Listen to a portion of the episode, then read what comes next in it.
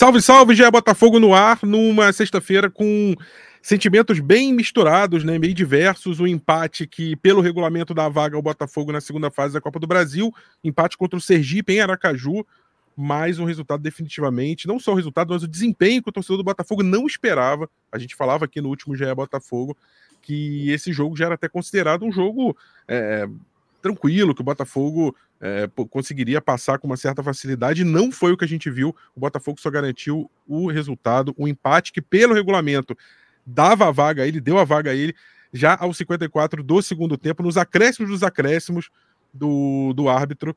E foi um jogo muito confuso também, fora de campo. A gente vai falar sobre tudo isso. Eu tenho aqui comigo Pedro Depp, Giba Pérez, e vou começar hoje com meu amigo Pedro Depp, do canal Setor Visitante, Voz da Torcida. É, vou pedir para que você complete a frase, Pedro Depp. O Ministério da Saúde adverte. Torcer para o Botafogo faz mal à saúde. Acho que é por aí. Ontem, o, o, o Alvinegro, que foi ao estádio confiante numa vitória tranquila, saiu super irritado do, da Arena Batistão. A gente tem que sempre lembrar: o Sergipe é um time que atualmente disputa a quarta divisão do Campeonato Brasileiro, é um time que tem uma folha salarial que não ultrapassa os 200 mil reais mensais e mesmo assim mereceu ter saído com a vitória no jogo de ontem. Eu não entro nessa questão de arbitragem, porque uma coisa que acho que todo mundo deveria lutar, né, que acabasse com essas ceras, essas quedas do goleiro que ficam ali perdendo tempo, principalmente ali nos acréscimos, o juiz levanta uma placa com, com um número 6, 7, 8, o goleiro faz cera e depois ele não repõe. E ontem acho que foi feita justiça pela questão é, do tempo de arbitragem, acho que não tenho nada a reclamar. Inclusive, tem até um pênalti né, no, no primeiro tempo, ali no lance que o goleiro sai de forma meio atabalhoada em cima do jogador do Botafogo. O juiz também poderia ter marcado, não tinha VAR. Mas tirando essa parte da arbitragem, com bola rolando, né, o Sergipe poderia tranquilamente ter terminado ali a primeira parte com dois gols né, de diferença. No segundo tempo, poderia ter ampliado, de repente chegar até uma goleada. Uma coisa inimaginável né, se você for pensar na disparidade de orçamento entre as duas equipes. O nosso dono, o proprietário do Botafogo, John Texel, é, vive aí alardeando que o Botafogo está no top 6 dos investimentos do time do futebol brasileiro, mas o que a gente vê é um elenco desequilibrado, um Botafogo enfraquecido, um Botafogo que é inferior àquele que fez uma boa reta final do Campeonato Brasileiro de 2023, de 2022 e agora para 2023 a gente fica bastante preocupado, porque é, é, ele falou ali que depois que a janela europeia fechasse, seria mais fácil contratar, e até o momento né, já passou ali um mês e não tem absolutamente nada. Teve esse lateral argentino, que aliás não deve ser muito difícil ser melhor do que o, o Rafael e do que o Daniel Borges. O Rafael, talvez uma das maiores decepções né, com, com, a camisa do Botafogo, aí muito mal a partida é, horrorosa. Já, já, já não aguento mais defender Rafael, já não aguento mais defender Matheus Nascimento.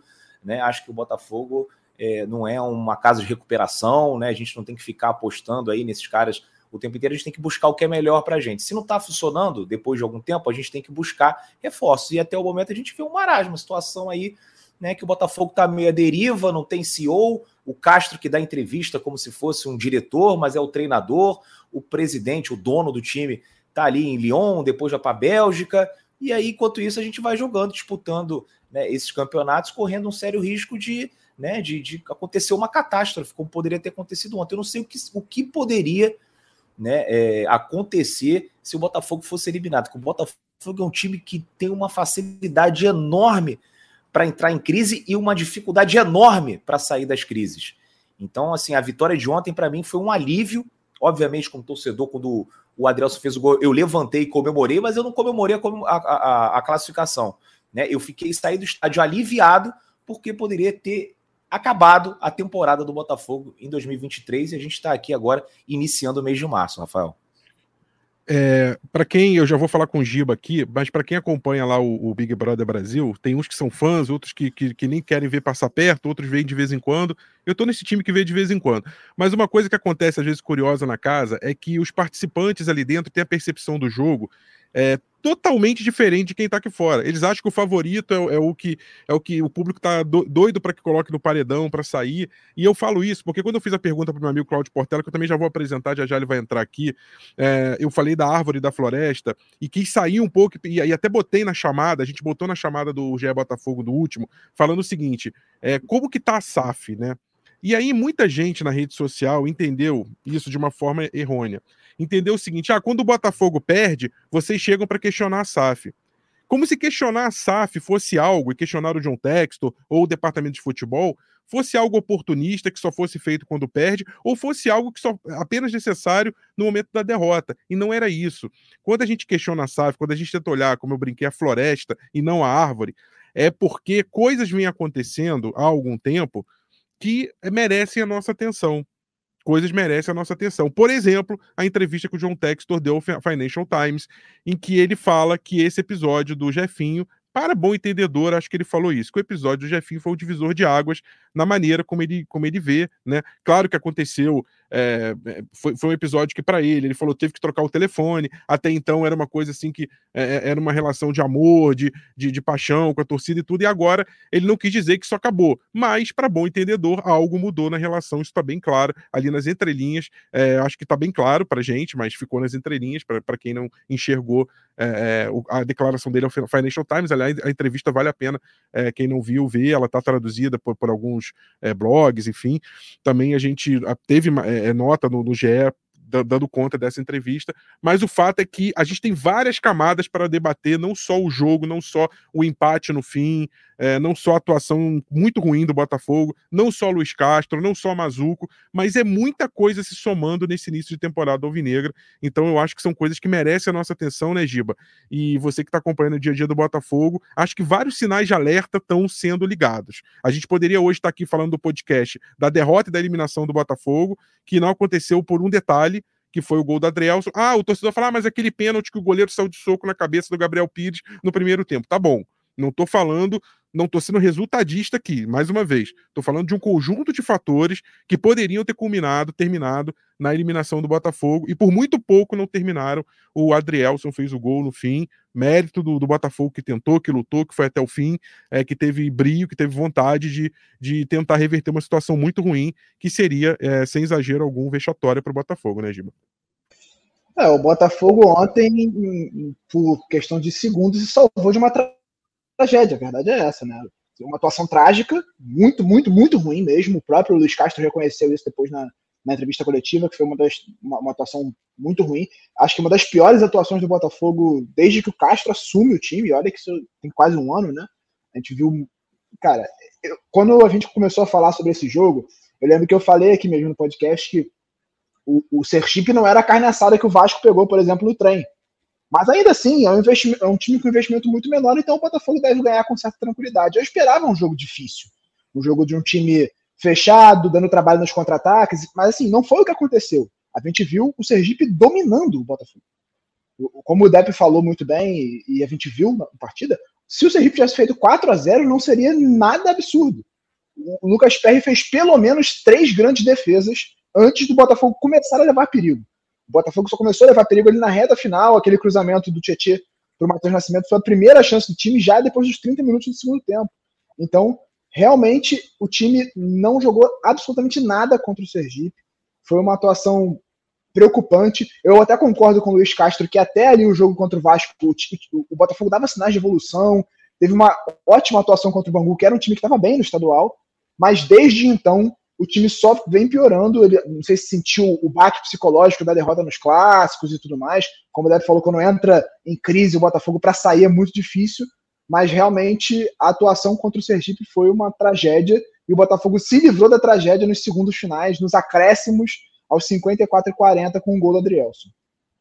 É, a gente falou do Rafael, né? O Depp falou do Rafael lateral. É, eu aqui que vos apresento, Rafael Barros, e tem um terceiro Rafael aí na história, que é o Rafael Jacques. A gente também tem que falar do, né, do outro lado um pouco, 46 anos, o técnico da, dessa safra jovem, e curiosamente o técnico do Sergipe, ele substituiu um português, o Daniel Neri, que tinha sido uma aposta do, do, do clube.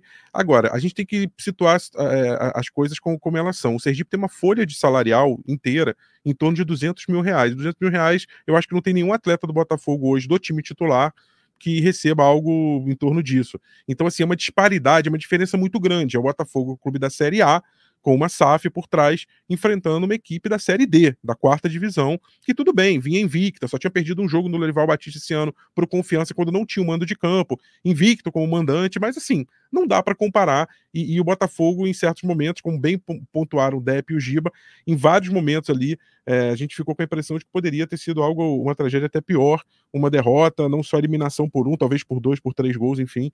E eu estou recebendo aqui também o Cláudio Portela, citei, falei do Portela, é, que foi a pergunta que eu fiz sobre a árvore sobre, e sobre é, a floresta, porque a gente tem que olhar o macro também, quando a, é, a, a, os sinais de alerta estão ligados, né? Ontem foi mais um sinal de alerta. Daqui a pouquinho também eu vou, vou rodar um, um áudiozinho do Sérgio Santana. O Sérgio Santana foi ao jogo, o repórter acompanhou, tá voltando, por isso não pôde estar no podcast, mas deixou um áudio para a gente também com as impressões dele. Eu quero tentar é, conciliar tudo, tudo aqui. O que aconteceu é, o grande sinal de alerta que se acendeu na partida, a atuação muito ruim do Botafogo e as coisas que vêm acontecendo fora de campo. É, falei da entrevista que o Texto deu para o Financial Times, o, Portela, e queria que, para mim, fica, ele, ele deixa claro assim, a relação que ele tem hoje com o Botafogo, é, pelo menos animicamente falando, não é a mesma do que ele tinha antes do episódio de Jefinho. Acho que isso, é, o episódio de Jefinho foi didático, eu tinha falado isso na época, é, para a relação entre Botafogo e Textor, ou seja, torcida do Botafogo, é, ambiente do Botafogo e Textor, e para a relação Textor-Botafogo também. Então, é, eu, eu, queria entender melhor o que está mudando, se algo está mudando e por que que dentro de campo as coisas não estão acontecendo como se, como se esperava. Já estamos entrando no mês de março, o terceiro mês do ano. Olá, Rafa, Dep, Giba, prazer estar com vocês, torcedores alvinegros. Pois é, é ontem, vou começar falando de ontem, foi a, algo é, preocupante, apavorante é... Ontem eu vi um time de pelada em campo. Ontem eu vi o time de pelada. Ontem o Botafogo foi um time de pelada. Olha, eu já vi times de pelada hum, é, mais organizados do que o Botafogo ontem. Foi algo assim deprimente. É, se o Botafogo tivesse um adversário um pouco mais forte, ia ter passado vergonha. Para mim, passou vergonha mesmo classificando. Foi uma atuação. O primeiro tempo foi algo assim que eu, sinceramente, não lembro de uma. É, o Depp acompanha todos os jogos há 300 anos aí, indo, voltando, em tudo que é lugar, e, e presencialmente. E, e, então, eu acho que pode até falar melhor, porque eu não me lembro de uma atuação tão ruim assim, tão, tão apática. Acho que na reta final da Série A, em 2020, quando já estava rebaixado ali, porque foi muito ruim mesmo, um time desorganizado, um time apático, um time é, que foi dominado pelo Sergipe, pelo bravo Sergipe. Não fosse o Lucas Perry, teria sido algo pior, não fosse os acréscimos, embora tenha tido um pênalti não marcado. Eu acho que a situação do Botafogo é muito preocupante e também por tudo isso que você falou, Rafa. Porque parece que a lua de mel acabou, né? Aquela lua de mel entre o Texor e o Botafogo, e culmina com esse negócio da RCE, que a gente explicou bem no último é, o Giba explicou muito bem no último podcast que a gente teve aqui. É, é preocupante, porque é, é, tudo junto, né? O time começa a não jogar nada. De repente, é, é, é aquela barragem da lei da SAF, os caras estão querendo entrar na fila para receber agora, quando era para receber depois, era para ter uma fila. E aí, essa entrevista do Textor, depois é, da saída do Jefinho. Eu acho que o Botafogo vive é, é, é realmente um, um, momento muito conturbado dentro e fora. E para resolver isso, é, é, eu acho que tem que ter muita paciência, muita tranquilidade e, e tem que ter a torcida do lado. E a torcida precisa estar do lado nesse momento. Agora é muito difícil estar do lado quando a gente vê o que a gente viu ontem, quando a gente tem visto é, se fosse só a parte técnica, mas o Botafogo não tem, é, é, não tem apresentado um bom futebol, aliás, tem, tem apresentado um futebol, horrendo, é, e, e, tem a parte emocional, que a gente vê os jogadores descontrolados né, nos últimos jogos. Eu acho que o que fazer agora? Acho que não é terra arrasada, mas acho que tem que ter mudanças. Eu acho que o Botafogo tem que promover algumas mudanças. Eu não sou a favor de tirar o Luiz Castro agora. Eu não gosto de mandar treinador embora, eu acho que tem que deixar o treinador terminar o trabalho. É, o Luiz Castro não é o meu nome preferido para ser técnico do Botafogo, mas já que ele começou novamente a temporada e o grupo, a menos que o grupo não goste dele, é que tenha um conflito, é, eu acho que ele deva continuar, tem que deixar o cara trabalhar, mas tem que ser cobrado de forma mais veemente. Eu acho que o que a gente tem que entender, e aí eu não sei se um de vocês pode me responder, quem é que manda no Botafogo hoje? Pois é. É o Luiz Castro? É o Tairo? É o, é o Mazuco? Cadê o Mazuco? Cadê o Mazuco? O Mazuco apareceu ontem no fim do jogo ali, meio que cercando, é. né? O, na confusão ali, ele. ele, ele, ele... Porque é, é isso ali, né? Aquela função. Dia -dia Mas quem, quem parece que manda é o Castro, né, o, o Portela? Aquela entrevista que, o, que o Castro exatamente. dá é de um diretor, né? A minha, a minha percepção é essa, de longe, não estando no dia a dia do clube, como tá o Giba, como tá o Fredão. É, a minha percepção de quem manda é o Castro. Eu não sei se esse, esse formato do Textor não está no dia a dia, eu entendo, ele não precisa estar tá no dia a dia. Mas desde o momento que teve o negócio do Jefinho, ele está se ausentando. Ele tem que chegar e falar: ó, quem manda aqui sou eu, é isso, é isso. Vocês podem gostar ou não gostar. E ele, e ele eu, não, eu não vou dizer que ele se escondeu, que eu não acho que o Textor se escondeu, mas eu acho que ele tem que aparecer, ou então, ou então, ele tem que botar alguém, que é o que eu faria se fosse dono de um clube. Tem que botar alguém para botar a cara. Vai ser o CEO? Cadê o CEO? Cadê o CEO? Tem que botar um CEO, cara. Não pode demorar. Porque não, eu tenho três filhos. Se eu fico sem babá, eu tô, ó, não posso fazer. Aliás, não posso falar aqui, mas eu tô ferrado. Eu tô ferrado sem babá. Três filhos, e minha mulher, a gente fica louco. Então tem que botar uma babá. Só que ele vai escolher quando? A Reebok vai entrar quando? Quando é que o cara vai ter, o torcedor do Botafogo vai ter uma camisa para comprar? Vou ter que ficar vendo o DEP aqui na câmera que a galera não vê, com a camisa de 2018. Sei lá de quando é, acho que até mais, né, DEP? Mas. 14, 14. Tem, porra, tem que ter camisa. Tem que ter, esse processo é muito lento, não pode ser no tempo do Textor, entendeu? Eu entendo o Textor, eu, eu, eu, eu confio nele, acho que é uma boa para o Botafogo, mas não dá para ser só no seu tempo, entendeu? Uma relação, quando você casa, você namora, você quer casar. A mulher não quer casar, não adianta, meu amigo. Não adianta. Os dois têm que estar na mesma sintonia. Tudo bem que a torcida do Botafogo precisa de um título importante para ontem, porque é carente. Essa geração, que não é a minha geração, não é a geração do DEP, mas a geração da galera de 25, 30 anos, precisa de um título. E o Texas não tem nada a ver com isso. Tudo não diretamente. Mas também não dá para ele ficar seis meses para escolher um CEO, um ano e meio para botar uma camisa, Entendeu? As coisas têm que ter um processo um pouco mais rápido. Eu acho que vão trazer reforços. Eu acho que o Luiz Castro deve estar perturbando, pedindo reforço, porque senão ele que vai pagar o pato. O Textor está almoçando lá na França, em Paris, e jantando em Londres. Mas o Luiz Castro vai almoçar aqui, vai jantar aqui no Fratelli da Barra, meu amigo. Desculpa até que eu estou falando o restaurante, mas tá, ele está jantando aqui direto. E aí vem o torcedor encher o saco, perturbar. Então eu acho que ele deve estar perturbando ali, eu acho que vão chegar mas se vai chegar, alguém tem que amanhã e falar: vai chegar reforço, não vai ficar assim. Uma atuação dessa é deprimente. A gente está trabalhando. Alguém tem que botar a cara. E eu acho que não é só o Luiz Castro. Eu acho que a gente tem que ter um homem forte dentro do Botafogo que não há hoje.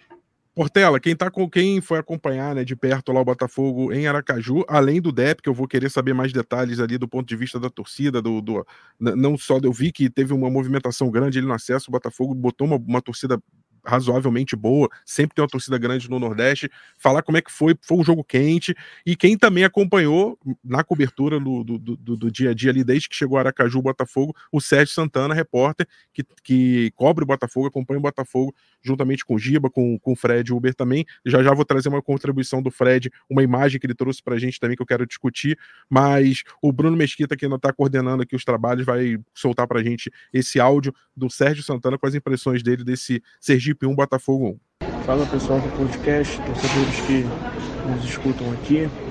Enfim, é, sobre o jogo, acredito que tudo isso aí já vai ser discutido no episódio, mas o clima lá no estádio foi de guerra no apito final do juiz. É, logo quando o Botafogo fez o gol, os jogadores saíram comemorando. É, é ação assim normal, né? Uma classificação ali com tons de drama, né? Apesar da atuação bem ruim. E só que assim, os jogadores do Botafogo comemoraram ali entre eles, não provocaram ninguém do Sergipe, comemoraram entre eles, mas os jogadores do Sergipe, claro, a comissão do Sergipe, claro, sentiu, sentiu a eliminação, né? E sim, logo depois, no apito final, já entraram assim mais 10, 15 pessoas no, no, no campo. E assim, pessoas, muitas, muitas delas sem uniforme, sem nenhuma indicação, que trabalhavam no Sergipe. Abriu o campo assim para muita gente que não, nada a ver, sabe? Entraram no campo e foram para cima mesmo do Braulio. É, segurança zero, campo assim liberado.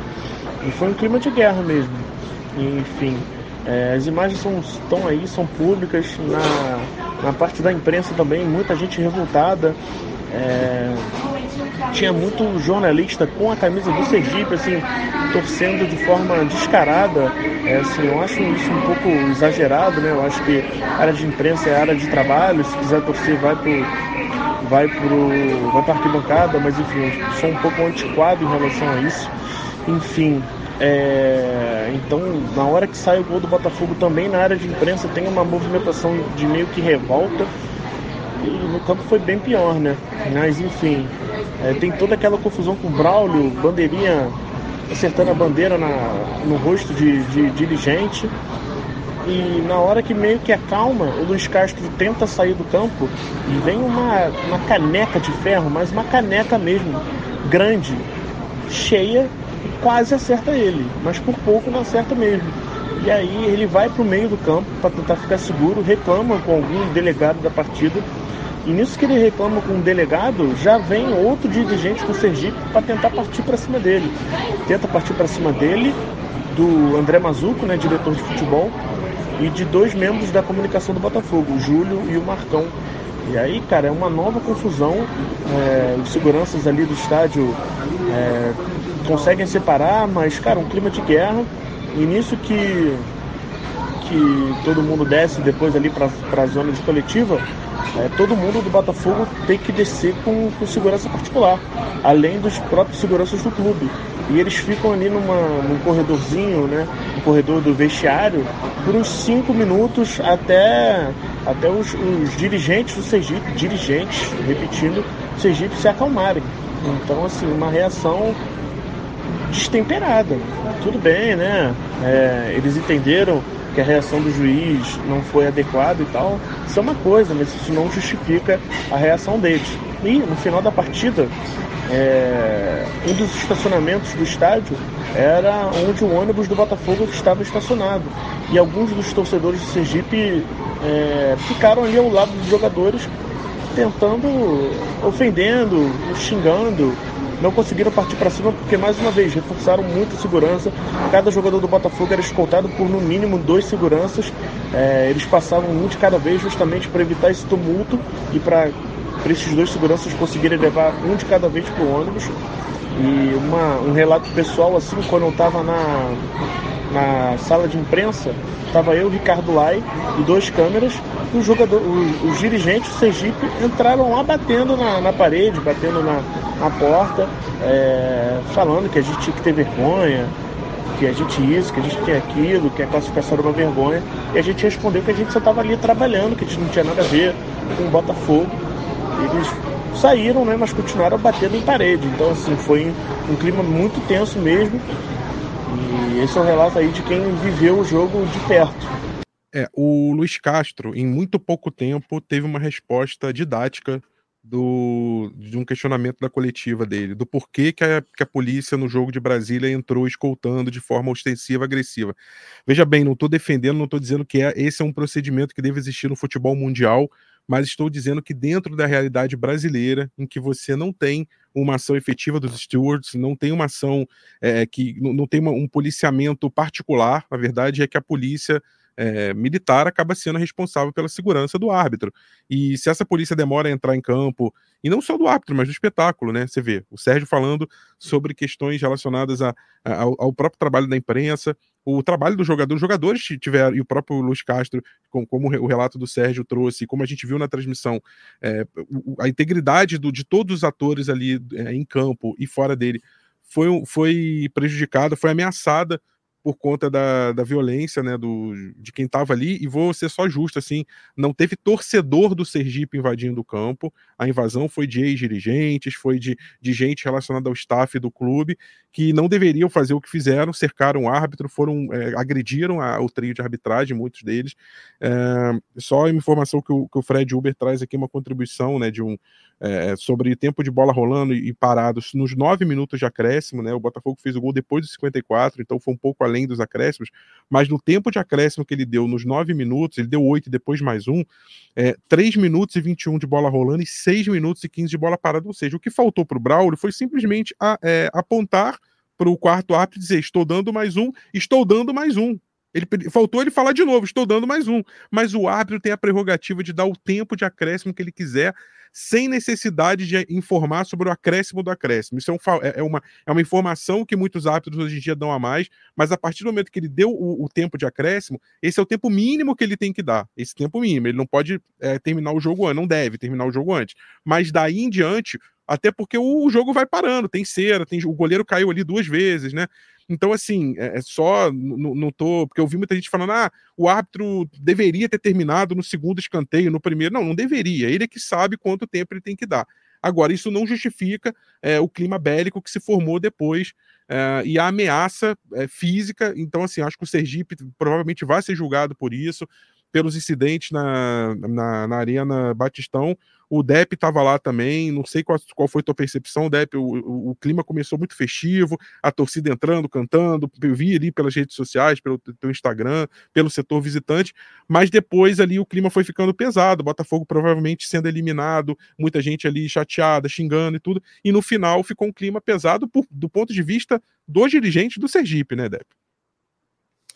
Pois é, né, cara? Um negócio meio anos 90, quantidade de dirigente, mulheres, crianças, né? Parece que o cara entrou lá com a família dele para, enfim, não sei, comemorar uma provável classificação que não se concretizou. Depois ficou frustrado e os caras partem para cima da arbitragem, né? Uma coisa assim, para mim, um dirigente tem que ser banido do futebol.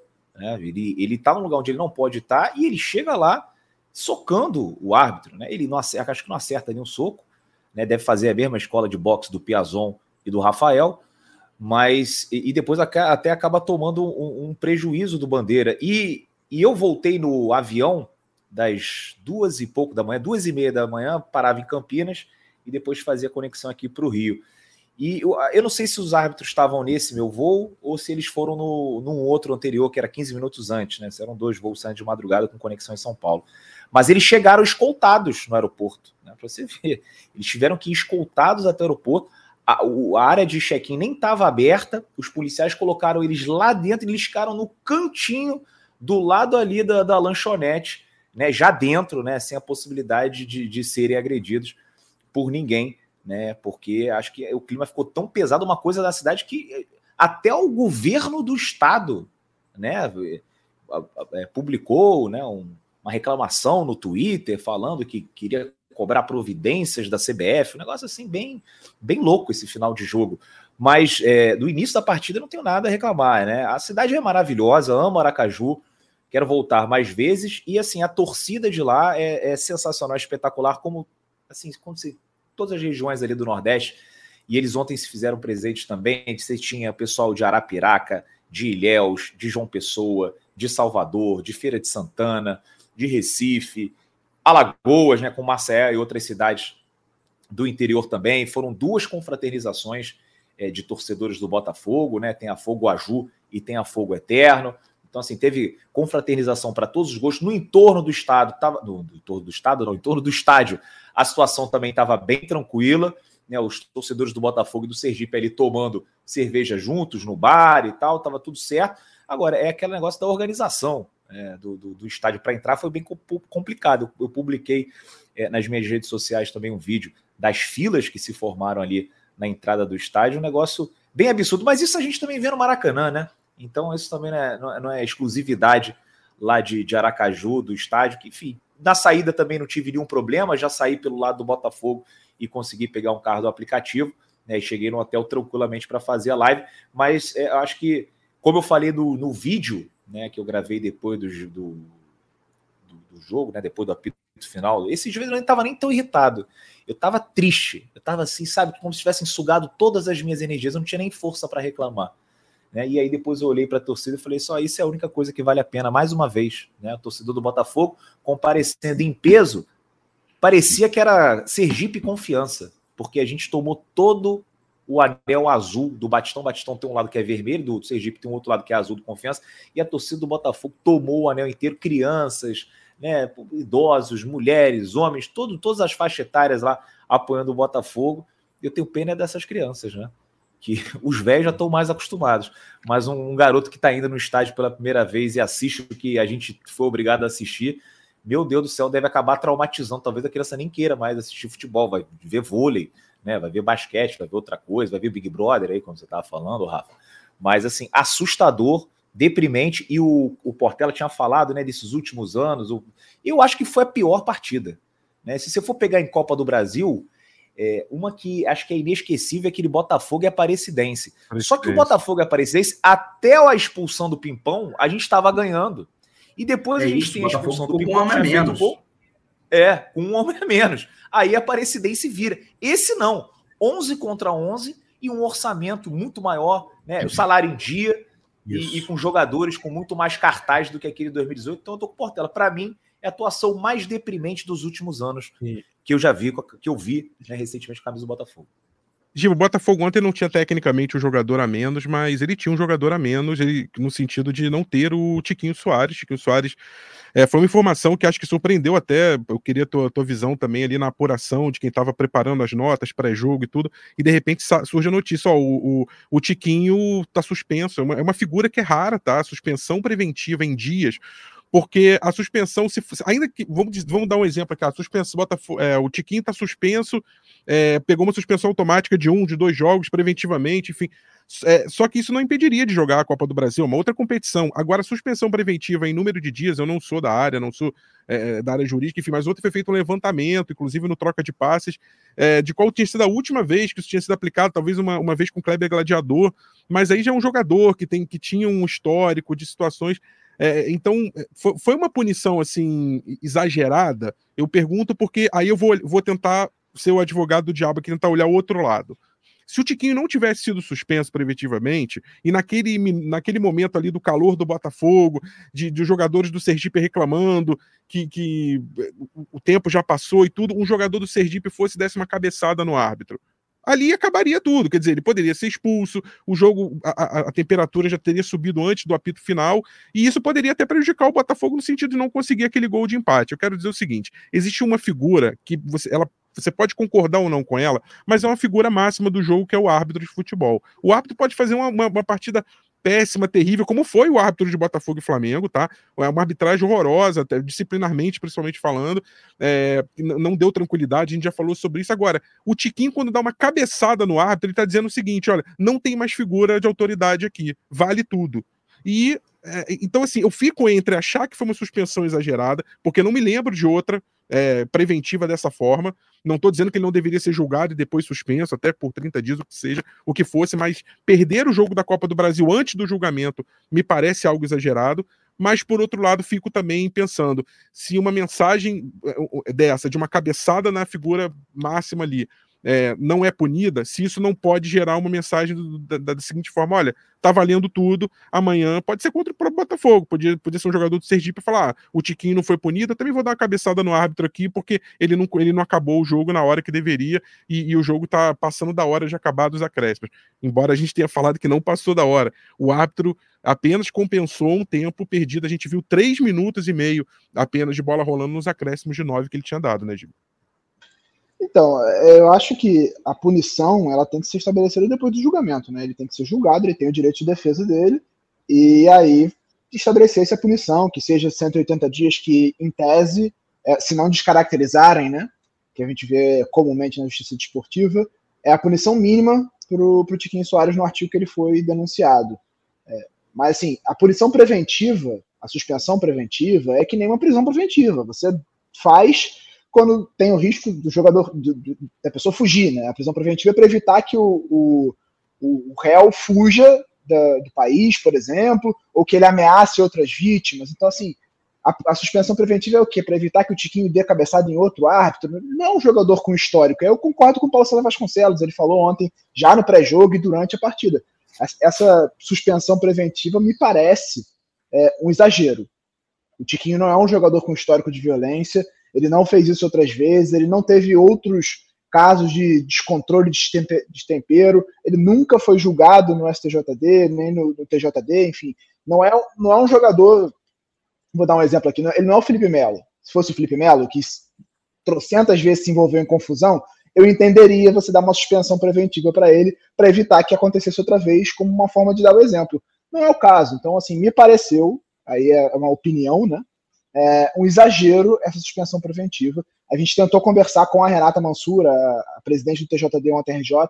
Ela, no primeiro momento, se dispôs a falar, mas depois ela não, não respondeu os contatos para explicar quais foram os argumentos que levaram ela a dar essa suspensão preventiva ao Tiquinho. Então, eu acho, minha opinião, de que foi um exagero. Falando sobre a questão dos acréscimos, eu acho, assim, eu acho que fica até feio você ficar chorando essa questão dos acréscimos quando você, como mostrou o, dado que o Fred trouxe, você fica seis minutos parando o jogo, você faz cera. E não foram só nos acréscimos que o, o Sergipe fez cera, né? Ele fez cera durante todo o jogo. Se a gente for pegar o tempo de bola parada por conta da, da cera do Sergipe vai dar mais de 10 minutos, provavelmente. Então, assim, não, não, não foi um acréscimo exagerado. É, eu acho que fica feio chorar. E sobre ainda a questão do, do Tiquinho, o exemplo dado pela suspensão preventiva serviu de quê? O presidente do Sergipe entrou e agrediu o árbitro. Então, assim, ah, não, vamos dar um exemplo aqui suspendendo o Tiquinho porque ele bateu no árbitro. Não, não serve de nada, assim, as pessoas continuam fazendo. Quando a punição for é, tratada de uma forma diferente, aí sim, beleza. Ó, suspensão. Rafa, Rafa, é... posso, eu posso tirar uma dúvida com o Giba, aproveitando o ensejo?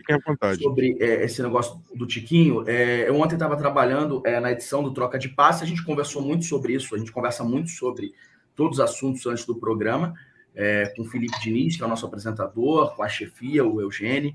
É, cara, o Tiquinho deu uma cabeçada, o que ele fez para mim, ele não tem que mais jogar durante um bom tempo, tá? É... Mas ele fez no Campeonato Carioca, é o TJD, tá? É, é... Ontem foi Copa do Brasil, eu acho que abriu-se aí um precedente. E aí me corrija se eu estiver errado. Uma coisa é Copa do Brasil. Ah, uma Copa do Brasil o cara pode ficar fora. Brasileiro, carioca é totalmente diferente, amigão. É Nesse caso, não mas não é, não é, não é outro tribunal, não é STJD, é TJD. E aí, e, e assim, preventivamente, antes de, ser, de ter um julgamento, que é segunda-feira. Uhum. É, eu acho, eu acho que o caso preventivo, realmente, é o que eu falei, eu acho um exagero, mas acontece que quando a punição, é, que nesse caso, se fosse uma, uma, agressão a outro jogador, ela seria ela é estabelecida uma punição entre 4 e 12 jogos. Certo. E aí ela é cumprida dentro do campeonato ou de de campeonatos administrados pela mesma entidade daquele campeonato onde aconteceu a agressão. Uma agressão ao árbitro, ela é definida com uma punição de suspensão por 180 dias. Quando a punição é em dias, ela é cumprida em qualquer competição. Então o Tiquinho, certo, se ele for entendi. suspenso. Mas geralmente isso acontece por doping, né? Por doping, por exemplo. O cara suspenso preventivamente quando ele cai lá no doping. Eu vou te dar Sim. um exemplo. O, o, o Tiquinho, ele tá suspenso. Próximo jogo do Botafogo, final de semana no Carioca. Uhum. E vai ser segunda-feira julgado. É isso. Essa Sim. informação. Quinta-feira é. tem um jogo da Copa do Brasil. Quando é, é, é, é essa senhora é, ela, ela suspende preventivamente, ela sabe que ela está tirando ele de um jogo da Copa do Brasil, que todo mundo sabe que é uma competição de extrema importância, até financeiramente falando. Então, assim, é, eu não me lembro de ter tido um caso desse que, que tirando doping, é isso, essa é a questão, é isso que a gente debateu muito ontem, Giba. Da, de, de, se intrometer, de você suspender preventivamente. Se por acaso o julgamento fosse marcado para daqui a duas semanas e tivesse dois ou três jogos do Carioca e ele fosse jogar, mas ele já ia, ele já vai ser punido de não jogar o próximo, corretamente, porque é suspensão automática. E segunda-feira tem o tribunal. Por que isso, entende? Por que esse preciosismo, esse exagero, essa coisa de se meter? É isso que eu não entendi. É isso que eu não entendi. E abre-se um precedente. Pô, no final de semana temos um Flamengo e Vasco. É um grande clássico. E se tiver uma confusão lá e o Gabigol brigar com Pedro Raul e um agredir o outro? Aí como é que Aí, faz? é- aí é em jogos, aí é em jogos, porque aí tá- é, é uma, punição- é uma agressão a outro atleta. É isso que eu tô falando. O artigo, é, o artigo sobre agressão no Código de Justiça Que é Desportiva do. Brasil, ela prevê que, em caso de agressão ao árbitro, a punição mínima é de 180 dias. E aí, a questão da, da, da, da, da punição preventiva, eu concordo com você. Assim, eu não, não me lembro disso acontecer. Eu não me lembro. A gente, a Eu não, gente lá. não me lembro, realmente. Mas eu imagino que vem, E só para esclarecer, desculpa, Giba, que você falou de desqualificar ali no início, só para o nosso público mais leigo entender o que, que seria desqualificar. É, a agressão na- no julgamento, a defesa do Botafogo vai tentar, que é o que é de praxe, é, desqualificar o, é, o, o que é uma agressão para um ato hostil. Porque quando você enquadra como ato hostil e não agressão, e aí é importante a gente diferenciar uma coisa da outra, a agressão envolve ali é, uma. Aí o pessoal que é jurista, que é, mais, que é mais da área, advogado, enfim, mas tentando explicar de forma leiga, né? agressão propriamente. Ele pegou, deu a cabeçada, a cabeçada atingiu o árbitro, o árbitro ali sentiu uma dor e pá, aí houve uma agressão. O ato hostil é como se fosse um xingamento pesado, né? uma se peitada, né? uma peitada, é uma coisa assim que Gesto. não, não é uma agressão propriamente, é um ato hostil.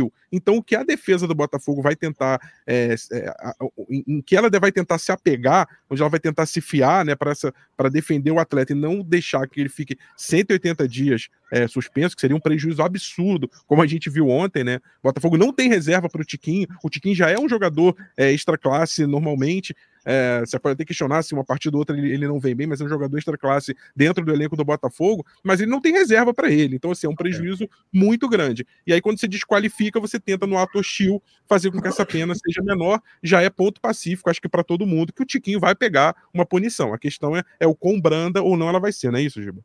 E Rafael, É. Rafael, só falar, é, só queria falar uma coisa sobre isso, é, porque muitos torcedores do Botafogo, né, é uma reação comum, infelizmente, na, na internet, né, sai uma notícia, tem o nome de uma pessoa, todo mundo vai na rede social da pessoa e começa a atacar. Então a torcida do Botafogo foi em peso lá nas redes sociais da procuradora e falando e tal. Eu concordo, eu acho que existe realmente uma má vontade com o Botafogo nos tribunais do Rio de Janeiro, falo como um todo né? Tanto é que, por exemplo, no caso do Ilharão, a gente perdeu todas aqui no Rio de Janeiro. Quando foi para o Brasília, o Botafogo ganhou. O Ilharão até agora não pagou, mas o Botafogo ganhou quando é, entrou com recurso lá no, no STF. Então, assim, é, do tribunal, dos tribunais, principalmente desses aqui no Rio de Janeiro, eu não espero nada. Né? Acho que é uma decisão comum. Eles, eles costumam fazer isso com o Botafogo, mas eu acho que o Botafogo tem que se preparar para esse tipo de situação. Né?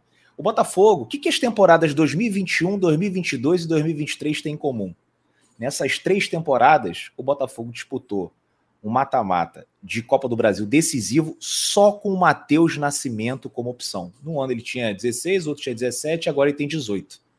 Nenhuma das vezes ele resolveu absolutamente nada. Aliás, um lance constrangedor dele ontem, quando o Tietchan coloca a bola na cabeça dele, ele, ele, ele dá de cara né? Foi com o nariz, aliás, de repente tem que ir no médico ver se quebrou ali alguma coisa, porque foi uma das situações mais constrangedoras. E eu acho Deve, que o Matheus Só para ser justo, só para ser justo com o Matheus, que eu sei que você tá, vai, vai continuar seu comentário, mas só para ser justo com o Matheus, que eu, eu, sou muito crítico a ele, sou um dos mais críticos aqui. Mas é, você fala assim: o Matheus não foi e nem deve ser com 18 anos. Ele é, pode ser, é. tem jogador com 16, 17 já tá estourando o Hendrick. É, agora, ele não, de, não tem necessidade, tá não é obrigado. A culpa não tá é do Matheus. 19 anos agora, então. 19, a, a culpa não é do Matheus, é isso, né, Depp? A culpa não é do Matheus. Então, assim, onde é que eu quero chegar? A culpa, para a gente ter o, o, o Matheus Nascimento pelo terceiro ano consecutivo, no, nos primeiros a gente até entende. Né? O primeiro não tinha dinheiro para absolutamente nada. Né? No segundo era uma transição, a gente só tinha ele e o Erisson, o Erisson estava machucado. E agora no terceiro não tem explicação. Você é, propagar que tem a sexta maior folha do país, o sexto maior investimento do Brasil, e você ter esse elenco desequilibrado, como tem o elenco, e é desequilibrado em todos os sentidos, né? Psicologicamente, mas também desequilibrado Não, e assim, em questão de peças ele, ali de reposição. Tem reserva. O Tiquinho tem reserva, tá no São Paulo, tá machucado no São Paulo. É. O Edson no Botafogo. Não, é. não que eu ache que o Edson deveria voltar para o Botafogo, não. Não, não tô dizendo isso. Mas o Edson seria um reserva para o Tiquinho. Ah, é o reserva ideal? É o cara para competir com o Tiquinho por uma vaga? Não, o Botafogo precisa de um outro centroavante, o Botafogo precisa muito de um lateral direito, não sei se vai ser esse argentino, um ponta direita, mais um meia, um lateral esquerdo, reserva Marçal, a gente pode enumerar aqui, mas... Ponta esquerda. Ponta esquerda, o Botafogo precisa de um, mais um centroavante, isso é um fato. Isso é um fato. Para competir com o Tiquinho. Não acho que o Erisson é esse cara? Você vai me perguntar? Eu acho que não. Mas era um reserva. O que não dá é para você ceder por empréstimo o Erisson para o Estoril ou para o São Paulo, que hoje está na mesma prateleira que o Botafogo, está disputando Sul-Americana.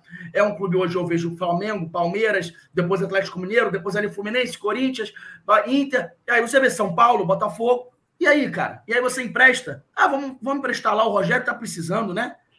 são nossos parceiros. Não dá para entender. Porque o Erisson, é, ele entregou ano passado 15 gols. Ele vai entregar alguma coisa. Ele é meio peladeiro. Ele não é o nome ideal para ser o reserva do Tiquinho, repito aqui. Mas ele é um reserva. O Matheus Nascimento é um jogador claramente que não está pronto. E está sendo queimado.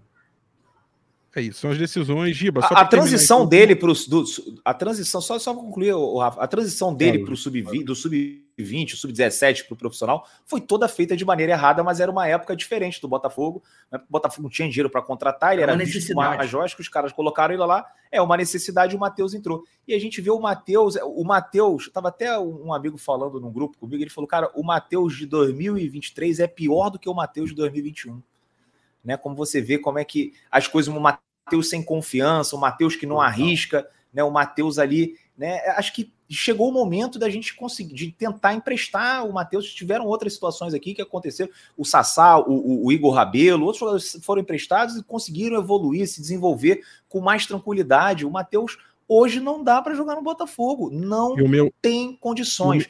Tem um baita potencial, mas hoje não entrega. E Depp, o meu medo é que isso aí, minha preocupação é que isso possa ter sido um mal irreversível, porque é, é questão de é maturação. Se você tira o, se você é. tira uma fruta antes de amadurecer, antes de, ficar madura, muitas vezes você não consegue mais, né? Mais que você tente fazer artificialmente.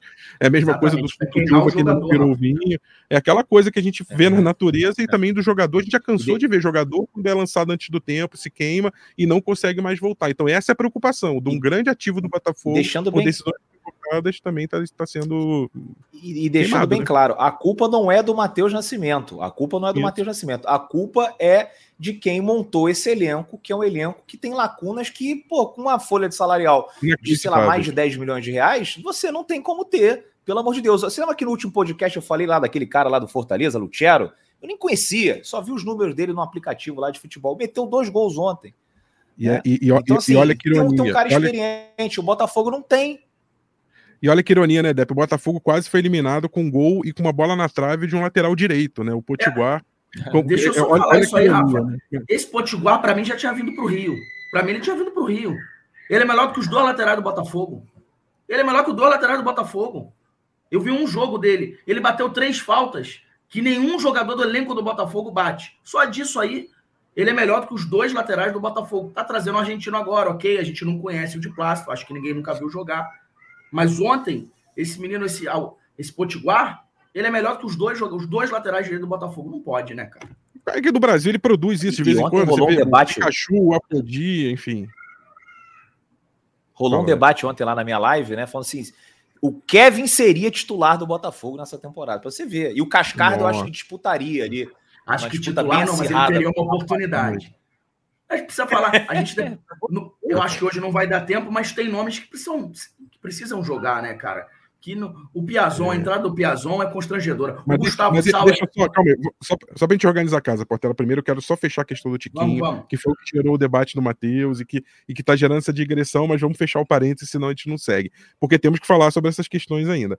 Giba, então voltando, você pode também dar sua opinião sobre o Matheus depois. Eu só quero que, para amarrar para o nosso público leigo, sobre a questão da, do que, que a defesa do Botafogo vai fazer, isso é muito importante, pelo peso do Tiquinho, porque é um jogador muito importante, porque não tem reserva, a verdade é essa, não tem reserva para ele, e ele vai ficar suspenso, isso é fato. Agora, é, diminuir a suspensão, qual o trabalho exatamente que a defesa do Botafogo vai tentar fazer? O que eu não estou dizendo assim, ah, já, você já tem essa apuração sobre o que o Botafogo agora vai fazer, mas o que normalmente se faz numa situação tipificada como essa do, do Tisquinho, Giba.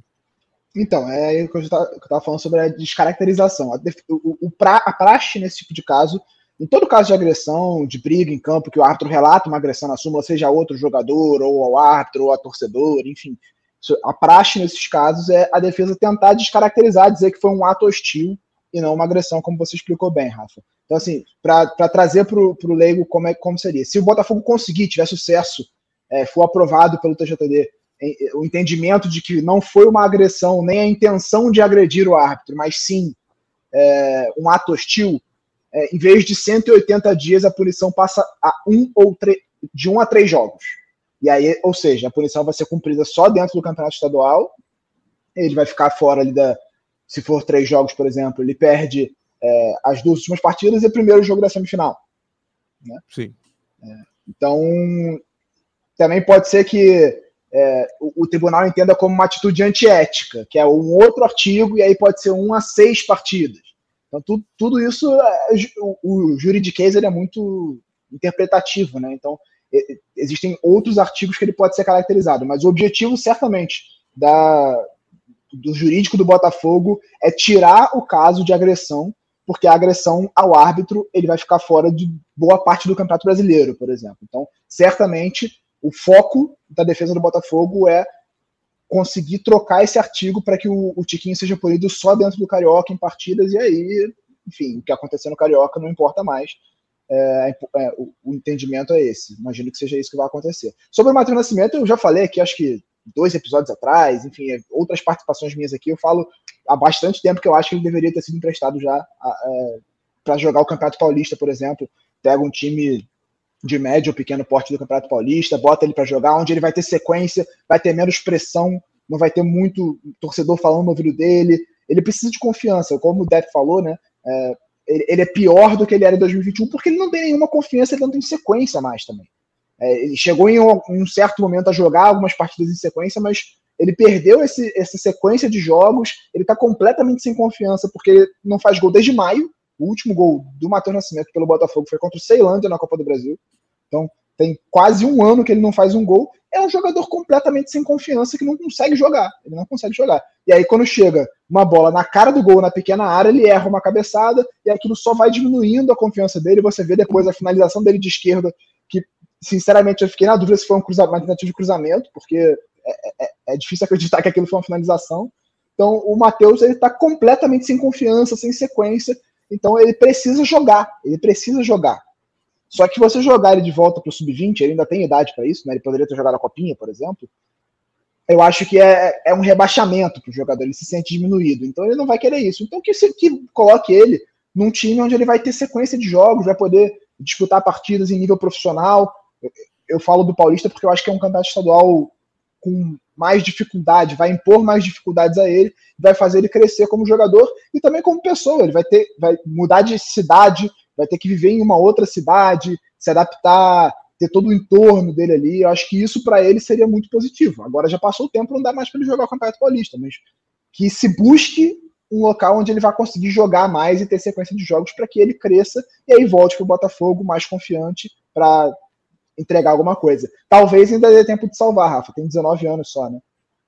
No metaverso do Botafogo, no universo paralelo, o Botafogo teria ficado com o Erisson emprestado o Matheus Nascimento que daqui a um ano, quem sabe, tivesse voltado para o São Paulo como uma aposta do Rogério Senna e o torcedor estaria dizendo: é, será que não era melhor ter ficado com o Matheus? Mas pelo menos não estaria sofrendo sem o reserva do Tiquinho. Lógico. Tudo são decisões, decisões tomadas que têm o seu preço. E, e aí, o, o Portela, Depp, a gente tem questões aí de elenco que também não, não, se resume a isso, né? Quer dizer, a gente fala da lateral, né, do, do direita, que é o problema crônico, fala do problema da ponta direita, que é, não adianta, o Carlos Alberto é um, é um, um valor que ainda vai, tá surgindo, que, o, que surgiu no América, mas assim, é, não é o Jefinho, então assim, é, o, o, Botafogo fica muito, muito clara a lacuna do, no Botafogo, no elenco, a partir do momento que sai um jogador como o Jefinho, e outras lacunas ali ficam, ficam claras quando o Botafogo não consegue produzir nada no meio de campo, quando o Botafogo toma, usando a expressão do Depp, uma série de apavoros ali no primeiro tempo, em contra-ataques que muitos deles utilizando uma linha de impedimento bem duvidosa, né? Não, não tinha VAR também, a gente não soube ali se todos os impedimentos foram corretamente marcados, e o, o Sergipe poderia ter feito mais de um, a gente falou sobre isso, quer dizer, e tudo isso expôs uma fragilidade de elenco, né? O Botafogo tem dificuldade de achar opções, principalmente na faixa direita do campo, e na faixa esquerda o Vitor Sá não tem o mesmo nível de atuação do Jefinho, não tem jeito, é, não está entregando a mesma coisa. Eu acho que o Vitor Sá se achou ontem, sabia? Eu acho que ele se achou ontem. Ele foi o melhor lateral direito do Botafogo no ano. Sinceramente. Será? Eu acho. Ele não vai querer jogar ali, mas ele. Ó, foi o melhor momento de um lateral direito no ano foram os últimos 15 minutos. Ele deu uns dois cruzamentos, não errou. Ele, ele faz a recomposição, uma coisa que ele, que ele faz razoavelmente bem. Não sei se vocês concordam, ele faz a recomposição, jogador veloz. Na hora que entrou na área, aí ele voltou a ser o Vitor Sá, né? Ele conseguiu chutar para fora uma bola que livre, de perna direita na perna boa dele. Aí ele voltou a ser o Vitor Sá atacante. Mas na lateral direita, eu achei ele foi melhor lateral direito, por incrível que pareça. Gustavo é... Sauer. Negócio de Gustavo Sauer. Ontem eu li um comentário na internet, não é meu, mas ele é um, um, um Iacanunhas, falaram, um Iacanunhas com grife. O Iacanunhas jogou mais no Carioca 2018 que ele. Pelo amor, ele vai jogar quando ele? Parece um ex-jogador. Você vê que ele chuta bem, que ele tem uma boa técnica, mas ele tá me lembrando o pior camisa 10 da história do Botafogo, um tal de Bruno Nazário. Jogador sem alma, sem sangue. Então, assim, tá difícil, cara. Tá difícil. É, a verdade é que hoje o Luiz Castro olha para o banco, cara, não tem solução, né? Você olha para o banco, tem o Piazon, o Sal, e você faz o quê? Ele não tem muitas opções, né? A gente pode até falar do trabalho do Castro, de fato, eu acho que o time tinha que ter jogado melhor, estava enfrentando um adversário muito abaixo, mas, cara, você tá num dia ruim de alguns jogadores, você ontem, olha pro banco... ele não foi mal opções. não, gente. Ontem ele não foi mal não, ele tentou, ele botou o Vitor Sá na direita, não, ele fez uma maluquice ali, mas ele tentou, ele fugiu do lugar comum, ele tentou. Ele não ficou, pelo menos, passivo. Ele tentou algo diferente que não estava funcionando, cara. O Rafael, eu adoro o Rafael. Acho que todo torcedor do Botafogo adora o Rafael. Torço para o Rafael dar certo. Não funcionou até agora, cara. É, são, são, muitas, são muitas questões, como eu falei do início do programa, são muitas camadas que vão se sobrepondo, é, muitas lacunas, na verdade, né? Botafogo, lacunas que vêm desde a da, da gestão da SAF, do é, contexto, que não vem estando presente nesse ano de 2023 que eu acho que não é exagero dizer que não vem dando a prioridade ao Botafogo que o torcedor gostaria. Uh, acho que a comunidade alvinegra inteira, né? não, não só o é torcedor isso. mais raiz, enfim, o Dep pode falar melhor sobre isso. Uh, e o departamento de futebol, existe uma lacuna claríssima entre, entre a direção do Botafogo, entre a SAF e o Luiz Castro, e essa lacuna é, vai, vai se é, vai se formando uma ferida ali que fica aberta e, e e no campo, o resultado, o resultado é falta de opções pelo Castro. Não estou também dizendo que o trabalho dele é, não, não seja é, que o trabalho seja bom, que não seja ruim, não. O trabalho que, que vem, ele vem tendo dificuldade, sim, como é, em organizar o time, em achar a melhor formação. Acho que ontem, por exemplo, o Botafogo muito, muito rapidamente ficou claro que ele não tinha o controle do meio de campo. O Botafogo apenas com um volante, né? Só com o Tietchan, perdeu o controle do meio e ele, ele demorou um pouco para acertar aquilo ali. De, acho que é, depois no segundo tempo foi empilhando o jogador para tentar, o Luiz Henrique também, né? Que não foi falado. É, mais uma decepção também, enfim. Mas é, são, são, vários, são, vários, problemas que se somam, né, Portela? Assim, são, é, são problemas que vêm da, da, da direção, é, que, que passa pelo departamento de futebol, pela falta de CEO, que vai num técnico que não está no momento mais feliz também dele, que também bate num, nos jogadores que individualmente não estão em boa fase. A gente fala até de jogadores que já, já confiamos muito, como o próprio Marçal. Uh, você não tem o Adrielson também, embora tenha feito gol, é, é tá numa fase que ainda está se recuperando, já teve fase melhor. Então, assim, até individualmente. Lucas Fernandes, Lucas Fernandes, Fernandes tirando o Lucas Perry, é, tirando o Perry, que, que é uma, uma grata, não vou dizer nem surpresa, né? Mas uma, uma contratação que acertou em cheio ali para vir junto com o Gatito no gol. Mas tirando o Lucas Perry, eu acho difícil, assim, você tem, tem o, o Botafogo vem apresentando problemas em, em vários níveis, é como aquele carro que vai para manutenção e você fala, olha, tá com problema aqui no, no, no fusível, no radiador, na, tá, tá, desbalanceado, tem que fazer alinhamento, de repente você vai, cara, você vai gastar aí 3 mil reais para consertar teu carro, porque ele tá todo com problema, né? Porque não fizeram revisão, né? Não fizeram revisão. não fizeram a revisão. O Rafa, o Botafogo precisa contratar urgentemente. A gente tem falado isso aqui, já virou mais do mesmo. É... Ou tentar se reinventar, se não tem muito dinheiro, tentar se reinventar. Eu falei de em tom de brincadeira aqui, mas o Vitor Sá foi bem na lateral direita. Eu não sei, tentar entender. O, o Sauer é tudo menos ponta direita, não adianta, ele não é ponta direita. Eu não sei porque que ele é escalado ali. Se ele quer jogar ali, aí não serve. Agora, de repente, como mais sendo um jogador por dentro, de repente, um jogador que tem uma técnica, de repente ele pode ajudar. Eu acho que tem que tentar se reinventar com o que tem. É, ano passado, Daniel Borges, em dado momento, jogou de lateral esquerdo e foi bem. Então, assim, é o que tem. Vamos tentar é, é, se reinventar ali. O Luiz Henrique, só eu, eu acho que ele entrou, entrou bem ontem. É, acho que foi o melhor, o melhor jogo desde a volta dele, embora tenha ficado 15, 20 minutos. Acho que ele ainda está sem confiança, ainda está pesado mas acho que ele, ele conseguiu melhorar o lado ofensivo, o lado esquerdo ali. Mas a verdade, cara, é que tem que contratar. E eu acho que o Luiz Castro deve estar pressionando muito, porque ele é ele que é pressionado aqui na torcida, o Texon não está aqui. Acho que vão chegar jogadores, porque senão o Botafogo não vai disputar, é, não vai competir é, pleiteando algo grande. E, e, e, eu acho, cara, que, que alguns jogadores têm que sair. Né? Não adianta você ficar insistindo quem não deu certo. Né? Tem que ser emprestado, vai começar uma Série B, uma Série C, dar rodagem para alguns jogadores que têm um contrato mais extenso. E agora, alguma coisa tem que fazer. Olha, dá tempo, hein? Hoje é 3 de março. 3 de março. Dá tempo ainda. Tem um mês para contratar para o brasileiro, né? Dá tempo ainda. Não adianta tempo contratar sempre... no meio do ano. Portela, tempo sempre dá. A prova disso foi o jogo de, o jogo de ontem, com 54 e quase 55, deu tempo de botar a classificação dele Esse empatar. jogo sirva como alerta, essa atuação. Eu acho que tem que pegar, como é, cara, não dá. Não dá. Assim não vai dar. Assim, meu amigo, estamos à, à mercê de, de, de ter de dar alguma sorte, porque ontem o Botafogo deu sorte. O Gé Botafogo também vai passando dos acréscimos já, passando de, de, de uma hora aqui, então também chegando no, na, mais do que na reta final, assim como a partida no Batistão de ontem. Eu vou dar pedir as considerações finais aos amigos, apenas lembrando que o Botafogo então pega o Brasiliense, que também empatou por um a um com o Atlético. É, esse regulamento que, vou ser sincero, assim, beneficiou o Botafogo, mas para mim é um regulamento esdrúxulo, porque principalmente quando você pega times que não tem um desnível técnico tão grande, uma diferença de ranking tão grande, como é o caso de Atlético e Brasiliense. É, por que, que o Atlético não teve o benefício do empate com o Brasiliense? Jogou fora, jogou lá na boca do Jacaré, o Brasiliense ah, jogou em, jogou em São João del Rei, na verdade, o Brasiliense foi visitante, que tinha um ranking melhor, empatou em 1 a 1 e se classificou direto. Então, o Botafogo pega o Brasiliense na próxima fase da Copa do Brasil. Botafogo enfrenta o Resende, próximo compromisso, domingo, 4 da tarde, em Cariacica. O Dep tá já já voando para lá e, e, e, também vai, vai ter, vai trazer para a gente depois as impressões do, de, desse penúltimo jogo do Botafogo na fase de grupos e que a gente espera que seja um encaminhamento da vaga, que não tá fácil né, na matemática, porque o, o, Vasco venceu o Boa Vista e tirou o Botafogo da zona de classificação, como a gente previa que aconteceria, mas o Vasco pega o Flamengo, é um clássico, então o Botafogo tem a chance de vencendo o Resende, é, voltar ao G4 e aí na última rodada, enfrentando a Portuguesa em casa, é, garantir assegurar essa vaga nas semifinais do Campeonato Carioca.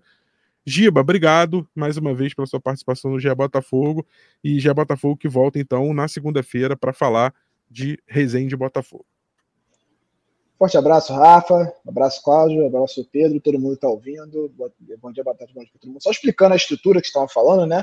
O CEO, o CEO nesse momento é o Tairo, mas ele cuida do, do extra-campo. Ele cuida ele não cuida do futebol. Ele não se mete em contratações. Isso ele não, não é com ele. Quem cuida dessa parte, ele, ele meio que divide ali o cargo com o Mazuco, que é o diretor de futebol, que cuida dessa parte toda de reforços, contratações. Então o Mazuco fica mais focado no futebol e o Tairo mais na estrutura do, do clube. É, estão fazendo entrevistas para contratar um, um, CEO que vai agregar tudo sobre o, sobre o guarda-chuva dele, né? E a informação que a gente tem, a última informação que a gente tem é que está na mão do John Textor. Só falta ele tomar a decisão. Já foram todos avaliados, entrevistas feitas e tudo mais mas o Textor ainda não escolheu. Quando ele tiver tempo, né, Chico? Quando ele é, tiver tempo, será? ele resolve isso, né? Porra, quem será? Tá e só, só mais uma novidade, só mais uma atualização também sobre a questão do regime centralizado de execuções, a gente subiu agora há pouco. O, a SAF do Botafogo foi incluída como garantidora no processo, é uma decisão do, do Tribunal Regional do Trabalho, e a questão do, da, da, da extrajudicial, é, o Botafogo adiou a, a a reunião que aconteceria na segunda-feira para tomar essa decisão, porque é, teve uma reunião na última quinta com a comissão de credores e começou a discutir um acordo que seria mais favorável do que a recuperação extrajudicial. Ainda não está fechado esse acordo, eles têm uma nova reunião na próxima quinta-feira para tentar discutir, fechar esse acordo de vez. O Botafogo já está com parcelas atrasadas do regime centralizado de execuções, os credores temem esses atrasos, até por conta da fala do, do John Texton no começo do ano, mas existe um, um encaminhamento de acordo aí que pode ser fechado na próxima quinta-feira e ajudar o Botafogo a financeiramente se organizar para poder buscar os reforços nesse começo de temporada. Um abraço a todo mundo. Valeu, Giba, Dep, boa viagem para Cariacica e nos falamos na segunda-feira. Valeu, é isso, né? Vou ver se dou uma descansada agora. Tô virado dessa viagem lá para Aracaju. E na minha última viagem, na penúltima, aliás, para Brasília, eu tive a oportunidade no dia seguinte do Botafogo Flamengo assistir Brasiliense e Real Brasília, no campo do Real Brasília.